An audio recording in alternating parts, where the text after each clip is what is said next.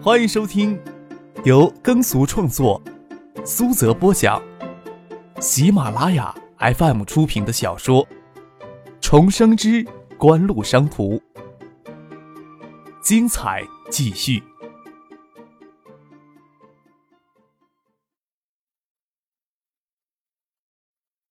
第七百八十八集。陈静也想象不出自己与张可有足够的时间玩这种年轻恋人的游戏，或许稍一错过就永远错过了。在建业要躲过子家的视野就很不容易，难得有这么好的机会将子家踢开。张克说要帮忙收拾残局，陈静哪有拒绝的道理？这会儿又将助理支走，让他指挥物管人员将大件的东西搬到其他地方暂时存下来。他与张克带着随身所需的物品到湖畔木屋去，走到了湖畔木屋，要拐进去。看到男孩子都没有再次尝试去牵女孩子的手，陈静都急得不行了。走到湖畔木屋大门前，才笑出声来说道：“小孩子谈恋爱原来是这般模样呀！” 你以为呢？张克笑着反问道，告诉陈静钥匙在自己裤兜里。亏大了，陈静说道：“怎么亏大了？”张克看着陈静在夜色下亮晶晶的眸子，问道。陈信抿嘴而笑，不说话，将纸箱子叠放在张克捧的大纸箱上，遮住他的脸，手伸进他的裤兜里掏钥匙，手指隔着薄薄的布能触到张克的大腿肉，温热的跟他说：“你裤子穿的好薄呀，不冷吗？”你摸摸我的背。张克将纸箱子抵在墙上，省些力气。你呀，让我捧这么多东西，背心呀都在流汗呢，哪能感觉到冷呀？陈庆嫣然一笑，将上面小纸箱子捧了回去，给张克减轻一些重量。进了大门，还要往保安系统里输指纹。张克刚要将大纸箱子放下，就给陈庆将小纸箱子叠在了上面。没想到许思已经让陈庆的指纹数据输入保全系统了。看着陈庆将中指贴在指纹锁上，笑着说：“用中指开门还挺酷的，我也要给指纹数据库里输入中指。”陈庆笑着又伸中指朝张克比划了一下。看着张克张嘴要咬过来，忙悄悄地躲开，先走进了房间里，将两只箱子都留在张克那里处理。楼上有多余的卧室，只是被褥什么的要新铺。张克帮陈信将两只纸箱子捧了上去，累得满头大汗，坐在那里看陈信收拾房间。陈信想起一件事情来，娇艳的嘴唇微微张着，挠挠后脑勺，说道：“呃，有件事情我忘拿了，我还得去超市里跑一下，车库里有没有车呀？”“没有。”张克摇了摇头，头凑过来看了看纸箱子。生活用品不都拿全了吗？实在不行，你用许思也可以啊，他都让房子给你住了。不知道许思在这里有没有？陈信拿起电话出去打电话，过了一会儿走进来说：“许思这里没有，我还得去一趟超市，你不用陪我去，我自己去就行了。”得，我知道你什么东西忘拿了。张克将陈锦拉住，笑着说：“你留下来收拾房间吧。”我帮你去超市买。你知道呀？陈信的疑惑的盯着张克的眼睛看。你一定要让我表出很失望的样子吗？你才相信我知道你缺什么？张克捏了捏陈信嫩滑的脸颊，笑着说：“那我就表现出很失望又很失落的样子了。”陈信顿时满脸红晕，不好意思的看着张克的眼睛，转身去收拾床铺。苏菲的行不行呀？张克走回门，又退了回来，问了一句：“陈静一句快死开，羞涩难看的拿起一只枕头，要朝门口丢过来。”学府巷向南向北各有一家中等规模的超市，给附近的住户与学生提供了很大的便利。张克提着购物篮，先挑选了一些零食、酒水，然后走到了女性用品货架那边，帮陈静挑选。还有一些女学生在那边挑东西，看到张克走过来，傻傻的看了张克几眼，他们倒是先躲开了。张克努着嘴而笑，心想换成前世的自己，或许会有些不好意思。这个时候真没有什么心理障碍。看着那堆女学生笑着又带着羡慕的神色躲开，他还得意的拿着两种品牌的东西站在那里比较。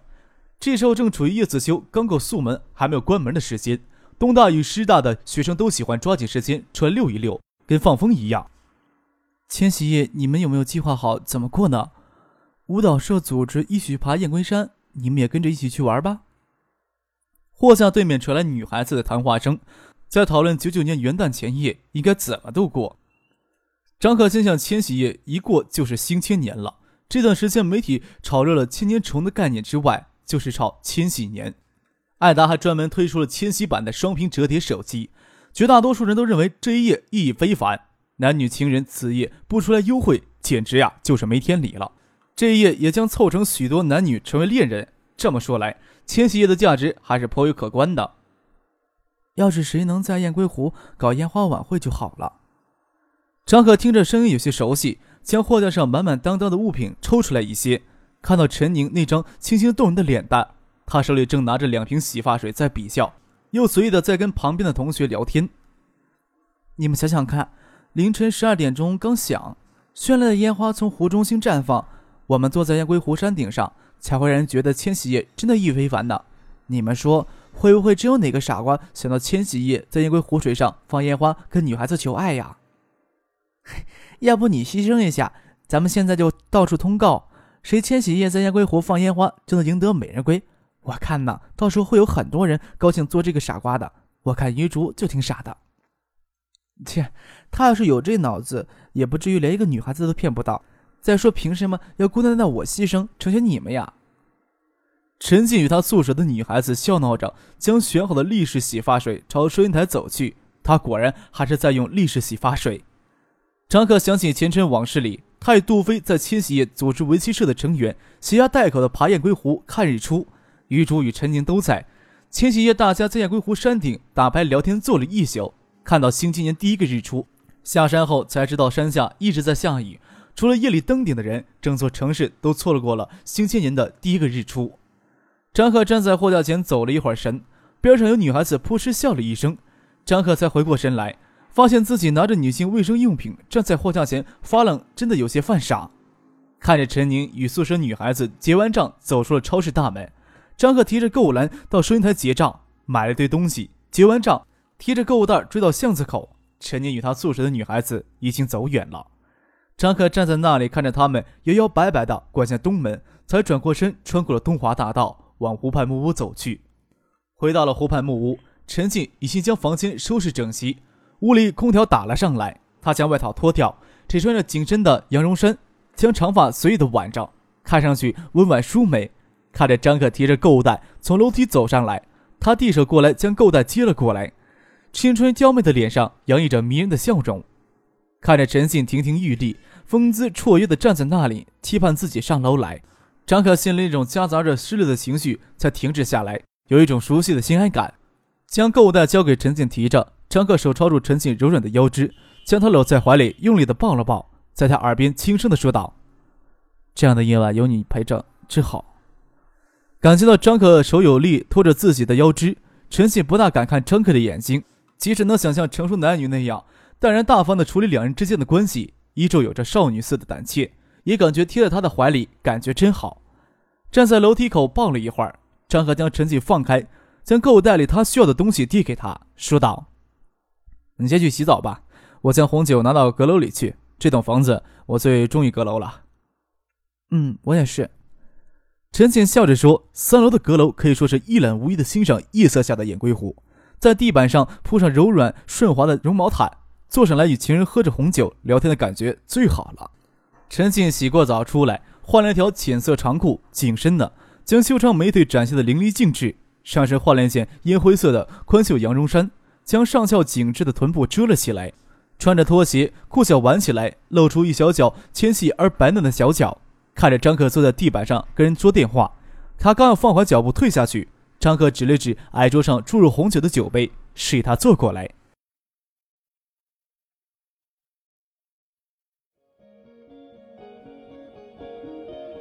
您正在收听的是由喜马拉雅 FM 出品的。重生之官路商途。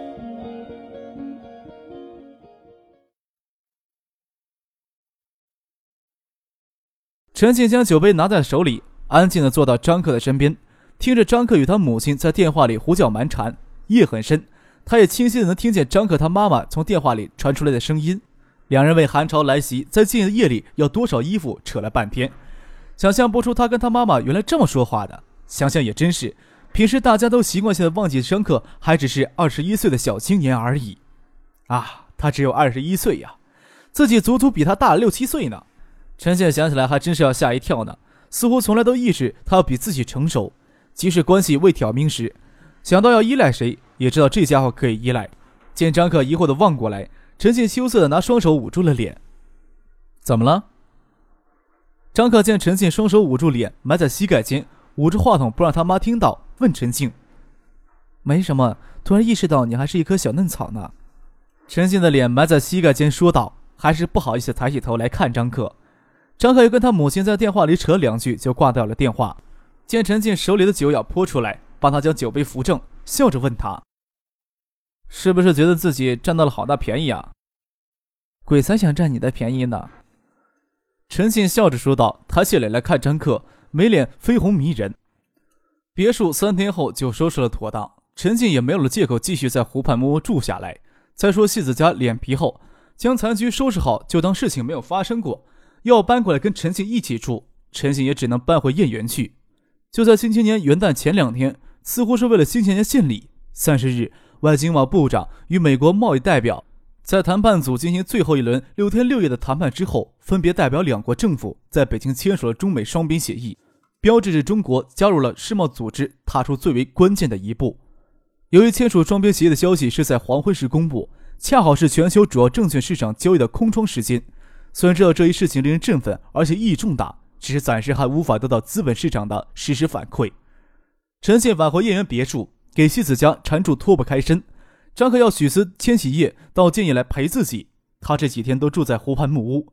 入夜以后，他将手头的事情处理完毕，与唐静通过了电话之后，坐在阁楼里看了一会儿书。香港大学的公假要从元旦那天算起，唐静千禧夜那天还有课要上，不能赶回建业来。张克心想这样也好，不然真就分身乏术了。虽然艾达、盛兴都在跟着炒作这种节日概念。但是张克还是觉得，一年当中搞出些貌似有意义的节日，还真是让人很头疼。有了些困意，就孤零零的独自下楼睡觉，睡得真香，却给手机铃声闹醒了。张克睁眼看着漆黑房间里手机屏幕发出柔和的荧光，给人从睡梦当中用电话闹醒是一件很令人郁闷的事情。他坐在床沿上，想缓一口气再接电话，这时候丢在起居室外的另一只手机也响了起来。张克还在想会有什么事情呢？座机又响了起来，张克拍了拍脑袋，不知道发生什么火烧眉头的事情。这里的座机只有少数几个人才会打进来的。张可先将床头座机电话接了起来，父亲的声音从里面传了出来：“程总要我紧急联系你，你的手机他打不通。”张可看了看手机屏，显示的是美国区号，跟父亲说道：“嗯，我知道了，我等一会儿给他打回去。两只手机都有电话打进来，他们真是一点都沉不住气啊。”张可站起来，按了电话通话键。没等他将手机贴到耳边，就听见萧敬成兴奋高亢的声音从电话里传了出来：“说中美达成双边协议消息真的刺激啊！昆腾在线股价开盘就冲上四十六美元。”咦？张可咦了一声，又说道：“外面还有只手机在响，我去接一下啊，等会儿再跟你聊天。”一边通话一边打开房门，将起居室茶几上的手机拿了起来。见是叶剑兵从香港打来的电话，接通他的电话，问道：“香港那边有什么热闹的？非要这个时候吵醒我呀？”昆腾在线冲上了四十六亿美元。得，哎呀，刚做梦呢，就给你们电话吵醒了。老肖给我打电话也说这事儿，陈汉章也急着找我，估计也是这个事儿。那我把两只手机，一个贴左耳，一个贴右耳，你们俩同时说吧。张克坐回被窝里，跟叶剑兵说道。哎呦，奶奶的！你听了这个消息就一点都不兴奋呐？叶剑兵在电话那头笑骂道：“我呀，白兴冲冲的给你打电话了。得，你继续睡觉吧，我找别人倾诉还不行？要不你先跟老肖聊着，我给陈海章先回个电话。”张克笑着问：“前些天 ESS 提前公布元旦之后就减持所有昆腾在线的一千七百万股票的股价计划，使得昆腾在线股价遭受重创。”从公告前期每股二十四美元的高点，两天之内暴降到十九美元以下。由于欧美投资商相信互联网经济将持续长期繁荣，再加上美国贸易代表团二十四日抵北京进行双边协议新一轮谈判，使得投资商更加看好中国互联网企业。昨天昆腾在线股价恢复到二十美元以上。在过去半年的时间里，昆腾在线的股价距上市开盘价增长了约百分之一百四十三，表现也算出色，但是还谈不上显眼。若是以每股二十元减持的话，锦湖约从昆腾在线能套取三亿四千万美元的巨资。相比较这些年来昆腾在线上的投入，收益率之高已经让人瞠目结舌了。谁能想象中美签双边协议消息，让昆腾在线消化 ESS 减持不利消息，同时暴涨到四十六美元，也就是意味着 ESS 手里所持一千七百万股，在一夜之间能够多套取四亿多的美元现金。锦湖在国内手机业务盈利扣除应缴税费之后，还不到五亿美元。锦湖在一夜之间几乎白得了四亿多的美元。张克反应竟然如此平淡，叶宪兵真是郁闷到了极点。他还是接到肖小生电话之后，兴冲冲的给张克拨电话，苦笑着说：“嗨，得，早知道我就不搭理你了。威尔那边传来好消息了，你还是问程海章吧。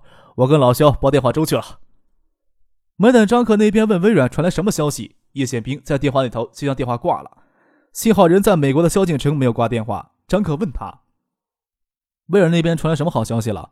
是无条件接受我们的报价了？”“是有条件接受咱们九亿美元的报价。”萧敬腾在电话里说道。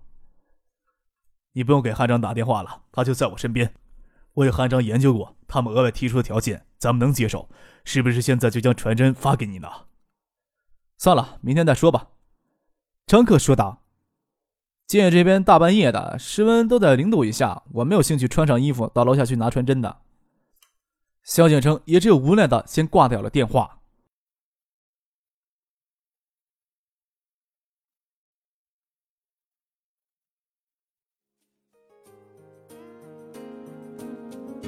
听众朋友，本集播讲完毕，感谢您的收听。